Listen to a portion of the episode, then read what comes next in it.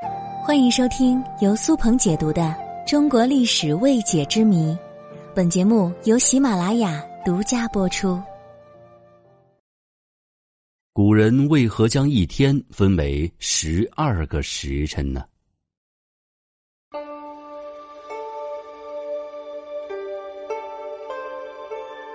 现在计时的单位有很多，地球绕太阳转一圈为一天，而各地的人们为了便于生活，将一天分成了不同的等份。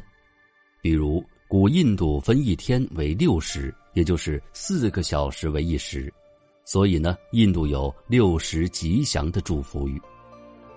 而古中国分一天为十二时辰，古埃及分一天为二十四时。钟表普及全世界之后，全世界基本都以每天二十四小时来计时。而在我国古代，计时的单位不仅有时辰，还有时、刻、更、点等。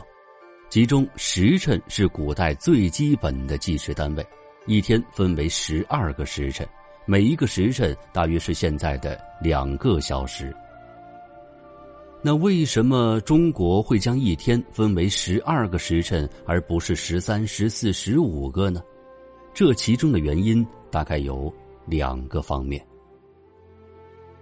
时辰其实是源于古人对太阳运动的观察和认识，也就是时间的流逝取决于太阳的运动。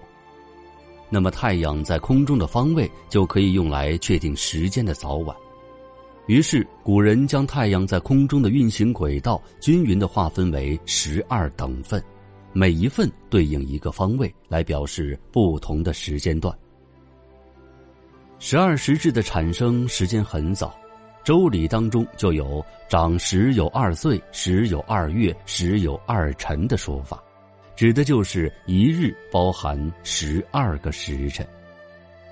从西周开始，人们就为每个时辰取了特别的称呼，也就是地支，就是我们所熟知的子丑寅卯等等。十二地支可以纪年，可以纪月，可以纪日，当然也可以记时喽。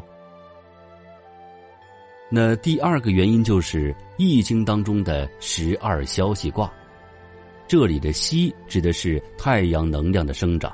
而消指的是太阳能量的减弱。